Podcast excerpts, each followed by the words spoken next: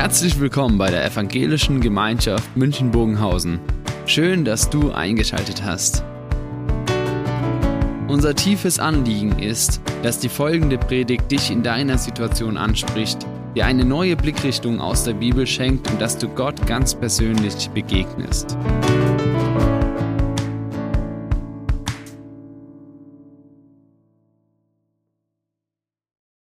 Kommt ein Trainer in der Halbzeitpause des Fußballspiels zur Mannschaft in die Kabine und ist aufgebracht. Er muss Klartext reden, so kann es nicht weitergehen. Ist laut, ist wild, die machen uns platt, die besiegen uns. Was ist los? Und dann direkt der Top-Stürmer der Mannschaft, ja, der hat auf breiter Linie versagt bisher. Der Trainer muss ihn ansprechen. Wann sehe ich endlich ein Tor von dir? Wann sehe ich endlich mal was Gescheites auf dem Platz von dir? Der Topspieler antwortet, ein bisschen betröppelt vielleicht, du wirst auf jeden Fall heute noch ein Tor von mir sehen. Spätestens in dem Werbe Werbeclip für die neue Joghurtwerbung, da schieße ich ein Tor nach dem Fußballspiel. Jesus, der redet auch Klartext. Er sagt, hier muss wirklich mal Klartext gesprochen werden, es muss sich was ändern. Es kann nicht so weitergehen und er spricht zu den religiösen Leiter in der damaligen Zeit. Er spricht aber auch gleichzeitig zu dem ganzen Volk. Da werden wir gleich nochmal reinschauen, aber Jesus möchte da wirklich nochmal aufrütteln und hinweisen auf, ähm, ja, das, äh, was er in einem Gleichnis jetzt sagen wird. Ich lese uns den Text vor. Das sind ähm, zwei Abschnitte und ihr dürft gerne mitlesen. Jesus und seine Jünger kamen wieder nach Jerusalem. Als Jesus im Tempel war, kamen die führenden Priester, die Schriftgelehrten und die Ratsältesten zu ihm. Sie fragten ihn, mit welchem Recht trittst du auf? Und er hat dir, wer hat dir diese Vollmacht gegeben, so aufzutreten? Jesus antwortete, ich will euch eine Frage stellen. Antwortet mir, dann werde ich euch sagen, mit welchem Recht ich so auftrete. Von wem hatte Johannes den Auftrag zu taufen? Von Gott oder von den Menschen? Antwortet mir. Da überlegten sie und sagten zueinander, wen wir, wenn wir sagen von Gott, wird er fragen, warum habt ihr dann ihm nicht geglaubt? Aber sollten wir etwas sagen von Menschen, dafür fürchteten sie sich der Volksmenge zu sehr. Denn alle waren überzeugt, dass Johannes wirklich ein Prophet war. Deshalb antworteten sie Jesus, wir wissen es nicht. Da sagte Jesus zu ihnen, dann sage ich euch auch nicht, mit welchem Recht ich so auftrete. Jesus begann ihnen Gleichnisse zu erzählen. Ein Mann legte einen Weinberg an. Er baute eine Mauer darum, er hob, hob eine Grube aus als Kelter und errichtete einen Wachturm. Dann verpachtete er ihn und ging auf Reisen. Als es an der Zeit war, schickte er Besitzer, der Besitzer einen Knecht zu den Pächtern. Der sollte bei ihnen seinen Anteil vom Ertrag des Weinbergs abholen. Aber sie packten den Knecht, verprügelten ihn und jagten ihn mit leeren Händen davon. Daraufhin schickte der Besitzer noch einen Knecht. Dem schlugen sie den Kopf blutig und beschimpften ihn. Der Besitzer schickte noch einen weiteren Knecht, den töteten sie sogar. Er schickte noch viele andere, die einen verprügelten sie, die anderen töteten sie.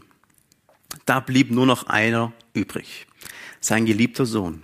Ihn schickte er als letztes. Er sagte sich, vor meinem Sohn werden sie Achtung haben. Aber die Pächter sagten zueinander, er ist der Erbe. Kommt, wir töten ihn, dann gehört sein Erbe uns. Sie packten ihn, töteten ihn und warfen seine Leiche hinaus vor den Weinberg. Was wird der Weinbergbesitzer jetzt tun? Er wird selbst kommen, die Pächter töten und den Weinberg anderen anvertrauen. Es kommt noch ein Teil. Ihr kennt noch doch die Stelle in der Heiligen Schrift. Der Stein, den die Bauleute verworfen haben, ist zum Grundstein geworden. Der Herr hat ihn dazu gemacht. Er ist ein Wunder in unseren Augen. Die führenden Priester und Schriftgelehrten und Ratältesten hatten Jesus am liebsten gleich verhaftet. Aber sie fürchteten sich vor der Menge. Sie hatten verstanden, dass er mit ihnen ins Gericht gegangen ist. Sie ließen ihn in Ruhe und gingen weg. Ich fange nochmal von vorne an.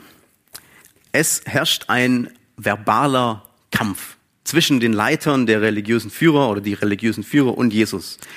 Die Leitenden damals, die Religiösen, die haben gesagt, es gibt jetzt momentan zu dieser Zeit keinen Propheten. Es gibt keinen, der von Gott auf dieser Erde ist, der uns wirklich von Gott etwas zu sagen hat. Das kann nicht sein. Und dann gingen sie auf Jesus hin und fragten eben diese entscheidende Frage, woher hast du die Vollmacht? Das ist so der erste Faustschlag, den wir, den, den sie Jesus geben wollten, der erste verbale Schlag. Mit welchem Recht trittst du auf? Mit welcher Vollmacht machst du denn das? Jesus, der weicht gekonnt aus. Aber er setzt gleich zu einem Rückschlag an. Was denkt ihr denn? Woher hatte Johannes denn seine Taufe? Ist es von Menschen oder von Gott diese Taufe? Und damit war, waren die Leiter K.O.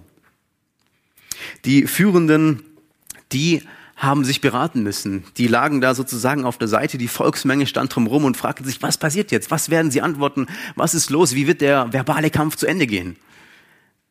Aber die Führenden, die merken, nee, wenn wir jetzt sagen, es ist von Gott, dann fragt er uns, ja, warum glauben wir nicht an Gott? Warum sind wir nicht jetzt hier ähm, und sagen, okay, das passt. Gott hat es getan. Aber das können wir nicht tun. Wir glauben das nicht. Das kann nicht sein. Und ähm, auf der anderen Seite eben sagen sie, ja, dann müssen wir am Ende einfach uns geschlagen geben und sagen, ich bin raus. Ich, ich äh, löse das Ganze auf, indem wir sagen, wir wissen es halt auch nicht genau. Johannes, ist es von Menschen oder von Gott? Die Volksmenge glaubt ja, es ist von Gott und wir können nicht sagen, es ist einfach nur Menschen gemacht. So gehen sie K.O. Und irgendwie gewinnt Jesus diesen verbalen Kampf, würde man sagen. Die Gegner wissen aber ganz genau, und das finde ich ganz spannend hier, wer dieser Jesus ist. Sie sagen nämlich, und sie reden ihn an, woher hast du diese Vollmacht? Und wir kommen von der Geschichte, dass Jesus den Tempel ja gereinigt hat, so sagt man das. Er, der hat in, in dem Tempel die ganzen Händler rausgeworfen und ist aufgetreten wie jemand, der die Autorität hat, das zu tun. Und sie fragen ihn dann, woher hast du die Vollmacht? Woher nimmst du das? Und in diesem Vollmachtstitel, da steckt etwas drin, was, was viel größer ist als nur, ja, er hat halt jetzt mal, er ist mal gut aufgetreten, mal stark aufgetreten. Der Vorteil, wenn man als Teenager noch zu Hause wohnt, ist der, dass man sein eigenes Reich hat. Ein Kinderzimmer. Und in diesem Kinderzimmer hat man als Teenie oder als Jugendlicher die Hoheit. Er hatte die Vollmacht über alles. Und dann kann das vielleicht mal so aussehen, auch wenn es chaotisch ist, es ist mein Reich, da hatten meine Eltern nicht reinzureden. Das ist Vollmacht. Manchmal, oder es ist bei Jesus ähnlich, nur dass wir das ausweiten müssen. Diese Frage der Vollmacht begrenzt sich nicht auf einen Raum, auf einen Bereich, wenn wir Jesus anschauen, dann hat er Vollmacht und über alle Bereiche des Lebens.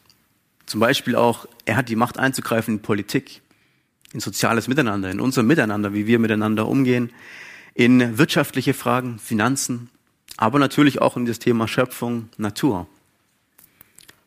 Und ich glaube, wir haben manchmal diesen Hang dazu, dass wir sagen, ja, Jesus ist für meine persönlichen Bereiche verantwortlich. Er kann mich trösten, wenn es mir schlecht geht und das ist genau richtig, 100 Prozent richtig.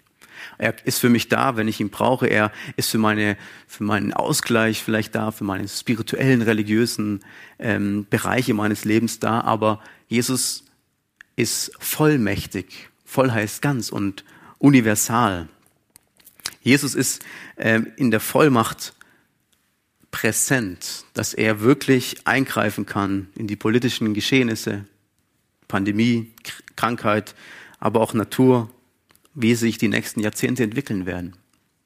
Das haben die Leiter indirekt verstanden. Sie haben gesagt, dieser Jesus, woher hat der die Vollmacht? Woher hat er das? Und trotzdem konnten sie diese Vollmacht nicht anerkennen. Jetzt ist es so, dass diese Vollmacht auch eine Verpflichtung mitbringt oder derjenige, der die Vollmacht hat, verpflichtet. Jesus antwortet ja mit einem Gleichnis. Indirekt auf diese Frage, woher hast du die Vollmacht? Woher hast du das? Und dann erzählt er dieses Gleichnis. Das ist eine Antwort darauf.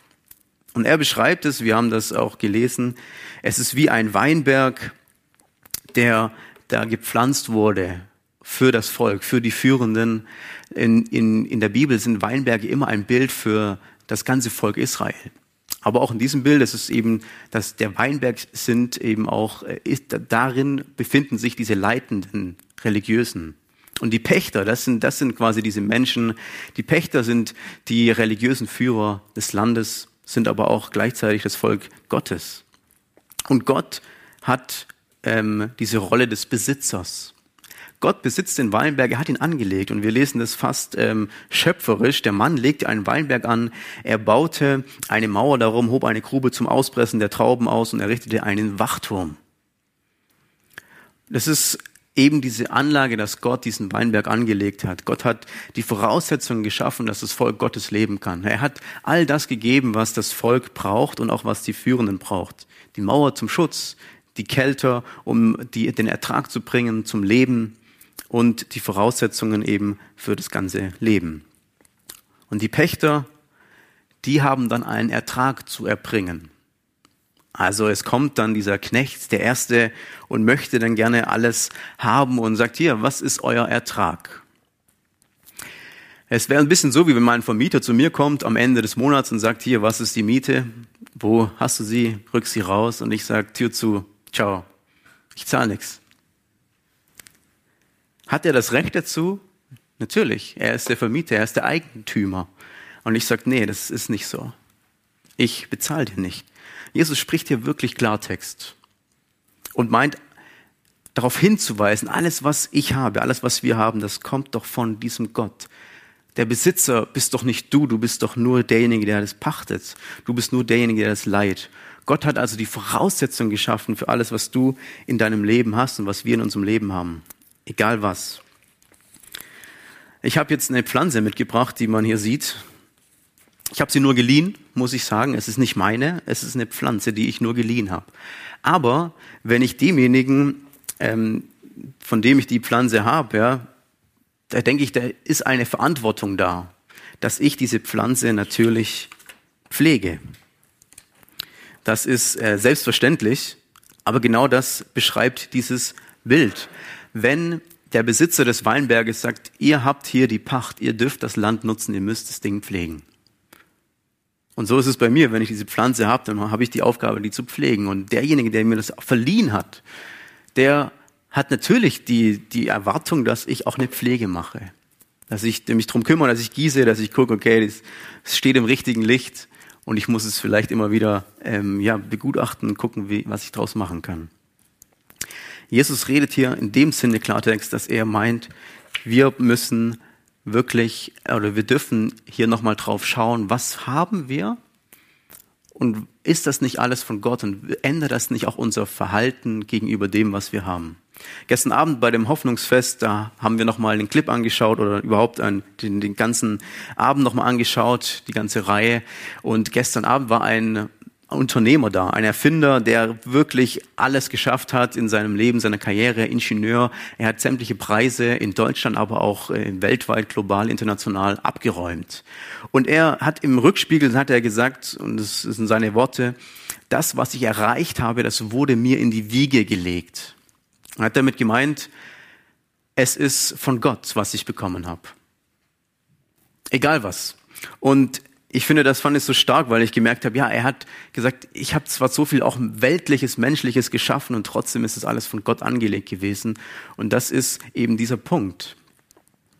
Jesus, der möchte mit diesem Gleichnis uns auch herausfordern, auch ein Stück weit zu einer Rechenschaft ziehen und fragt, was hast du denn draus gemacht? Was haben, was haben wir draus gemacht, was wir anvertraut bekommen haben? Der Geber des Lebens, der fragt uns, wie wir gelebt haben mit diesem Gleichnis. Haben wir den Weinberg, haben wir Frucht gebracht oder nicht? Und das ist die, die Rechtfertigungsfrage, die wir hier drin auch mitfinden. Und das ist manchmal gar nicht so einfach zu sagen, äh, habe ich jetzt eine Rechtfertigung, muss ich das jetzt wirklich vor Gott auch rechtfertigen, wie ich gelebt habe oder nicht? Oder ist es jetzt meine, oder was kann ich denn da vorbringen? Und das meint in Bezug auf Jesus gar nicht diese, ich muss etwas Materielles schaffen. Für Jesus ist diese Verbindung zu ihm die wichtigste. Lassen wir ihn rein, diesen Jesus. Holen wir diesen, ähm, halten wir ihn raus oder lassen wir ihn rein? Sind wir Gehorsam. Jesus zeigt dann eine Reaktion in dem Gleichnis, wie Gott auf, darauf reagiert, auf eine Abweisung. Die Rechtfertigung, die klingt zwar hart, aber das Gleichnis, das geht so verwunderlich weiter für uns. Ich beschreibe das nochmal. Der Besitzer des Weinberges, der schickt dann einen Verwalter, einen Sklaven, einen Knecht, Knecht und sagt, okay, kümmere dich mal drum. Dem haben sie den Kopf blutig geschlagen. Den nächsten haben sie dann äh, wieder geschlagen und sogar getötet. Dann schickt Gott oder der Verwalter, der Besitzer weitere Menschen und sagt immer wieder, hier, noch ein und noch ein. Und immer wird er jedes Mal verjagt. Ist das logisch? Macht es Sinn, dass man immer wieder noch jemand schickt und sagt, ja, hier, frag doch mal nochmal nach. Und dann wird er wieder verprügelt und vielleicht sogar umgebracht. Die Geschichte Israels, die ist so ähnlich. Und da ist der Vergleich da, Gott hat immer wieder Propheten geschickt, Boten, die auf Jesus hinweisen, die auf Gott hinweisen, die auch zur Umkehr rufen. Und Israel hat ganz oft gesagt, nee, nette Worte, du bist nicht von Gott oder du bist raus, wir nehmen dich nicht an, wir lassen dich nicht rein. Das ist die Geschichte Israels auch. Die Pächter, die ließen die, die Boten nicht rein. Und wir nehmen hier wahr, und ich nehme hier wahr, da ist echt eine Ignoranz da. Da ist eine Sturheit da und da ist vielleicht auch eine, eine Blindheit da für, für den Besitzer, für den, derjenige, der, der gepachtet hat. Die Menschen, die konnten diese Leute nicht reinlassen. Sie haben gesagt, ich bin, doch alles, ich bin doch genug in meinem Weinberg, ich und da alles super. Ich brauche doch nicht noch jemand anderem Rechtfertigung geben für das, was ich hier tue. Ich habe doch alles. Lasst, lasst, bleibt doch einfach weg. Und diese Sturheit, ja, die, die springt uns hier entgegen.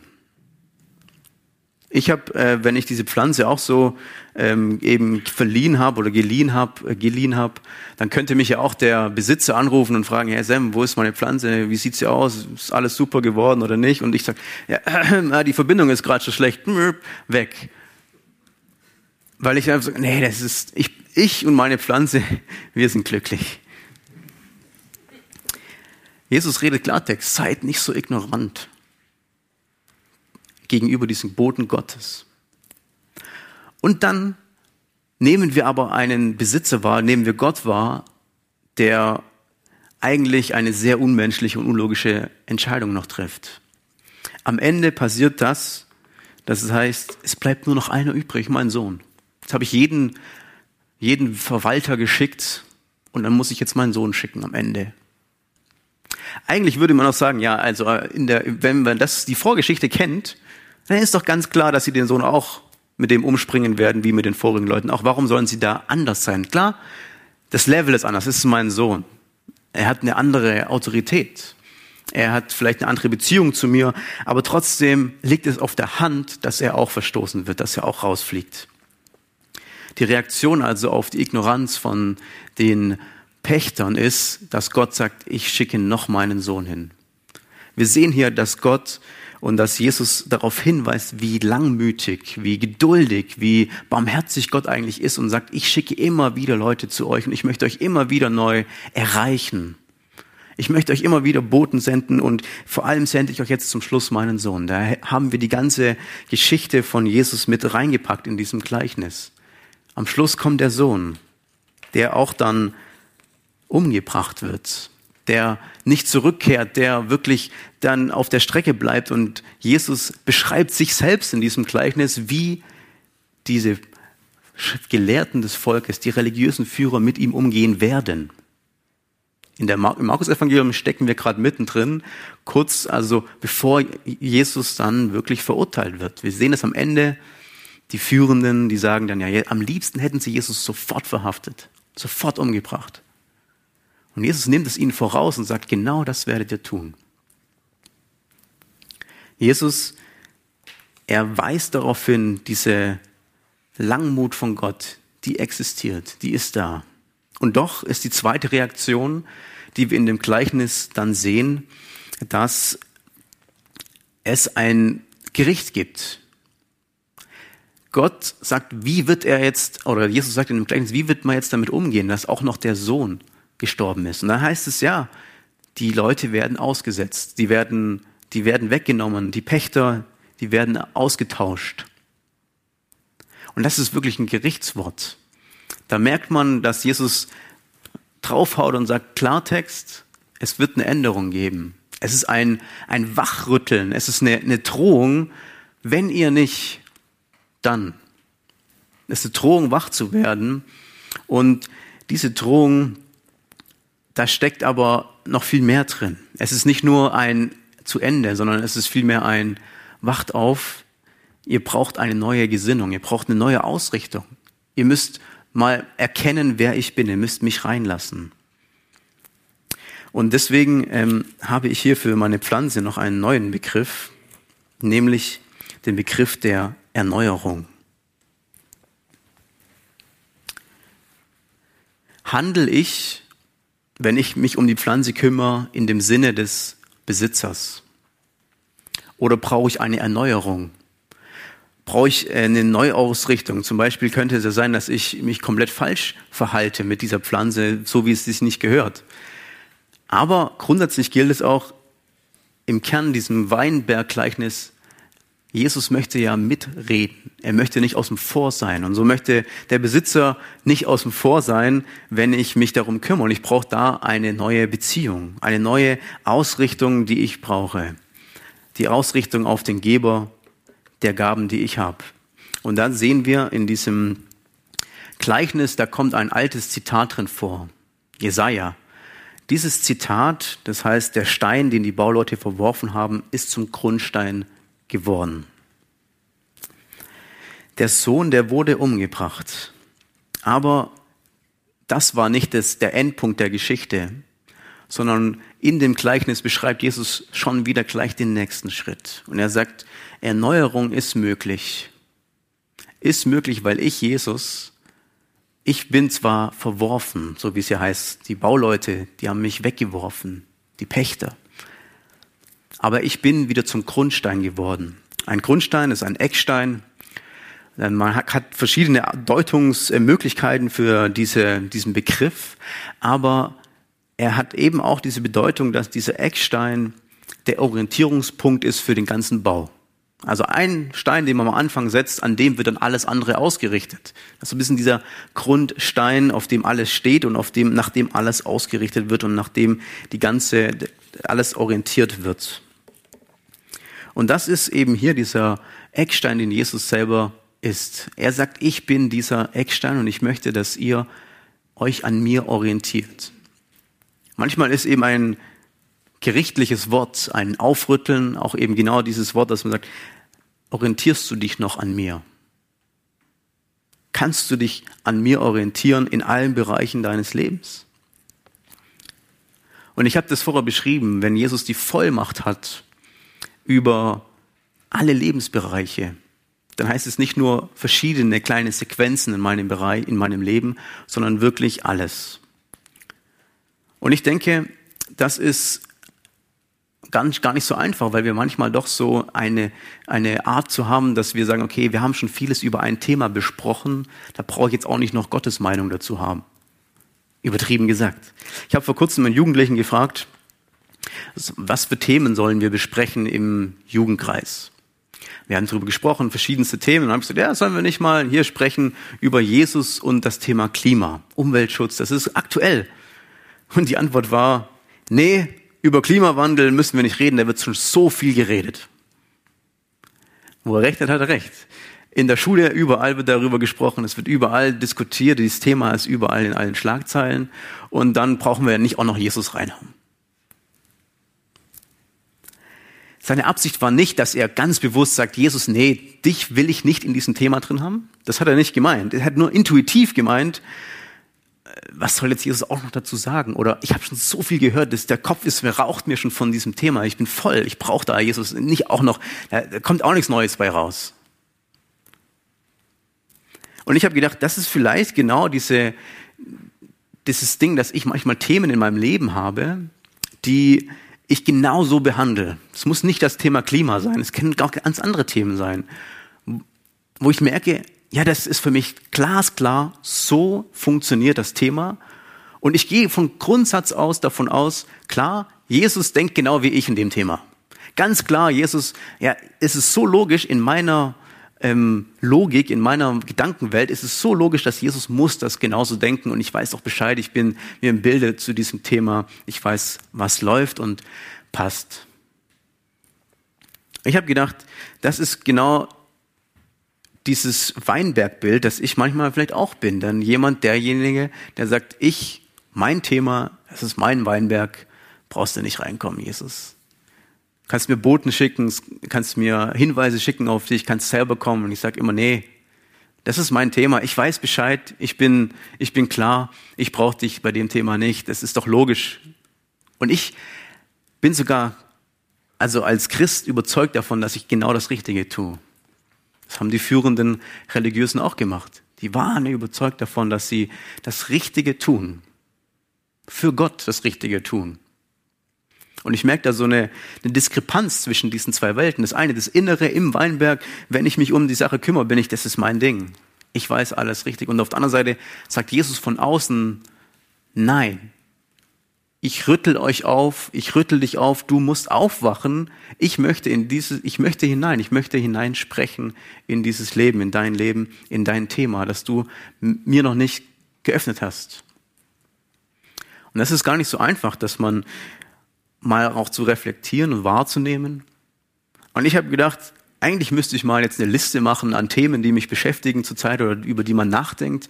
Und wo habe ich Jesus mit reingenommen und wo habe ich Jesus nicht mit reingenommen? Wo habe ich Jesus vielleicht sogar einfach nur ausgeschlossen, weil ich denke, das braucht man nicht? Und Jesus möchte er dieses Aufwecken, möchte diese Erneuerung haben. Und ich glaube, das ist eine Riesenchance, dass wir auch in die Zukunft gehen mit Jesus, wenn wir ihn mit hineinnehmen in die ganzen Themen der Welt. Wenn wir ihn hineinnehmen in unsere Gedanken zur Politik, zur Wirtschaft, zu sozialen Fragen, sozialen Gerechtigkeit, zu Umweltfragen, wenn wir Jesus mit hineinnehmen. Er rüttelt auf und sagt, hier, nehmt mich mit rein in diese Welt. Ich habe die Vollmacht. Ich bin derjenige, der, ich habe doch alles geschaffen. Ich bin derjenige, der der Besitzer ist von all dem, was wir haben.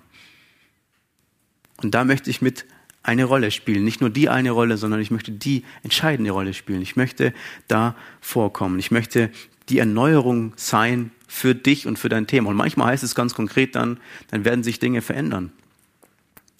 Weil Jesus mir in meinem Leben hineinspricht und weil er mich prägt, weil ich ihn mit hineinnehme für diese Themen. Und das ist der konkrete Aufruf, wo lasse ich Jesus in mein Leben hinein? Also bei welchen Themen, in welchen Bereichen? Und das ist die Einladung, die ich aus diesem Gleichnis auch heraushöre. Jesus, der ein Orientierungspunkt wird, ein Eckstein, ein Grundstein für meine Lebensbereiche.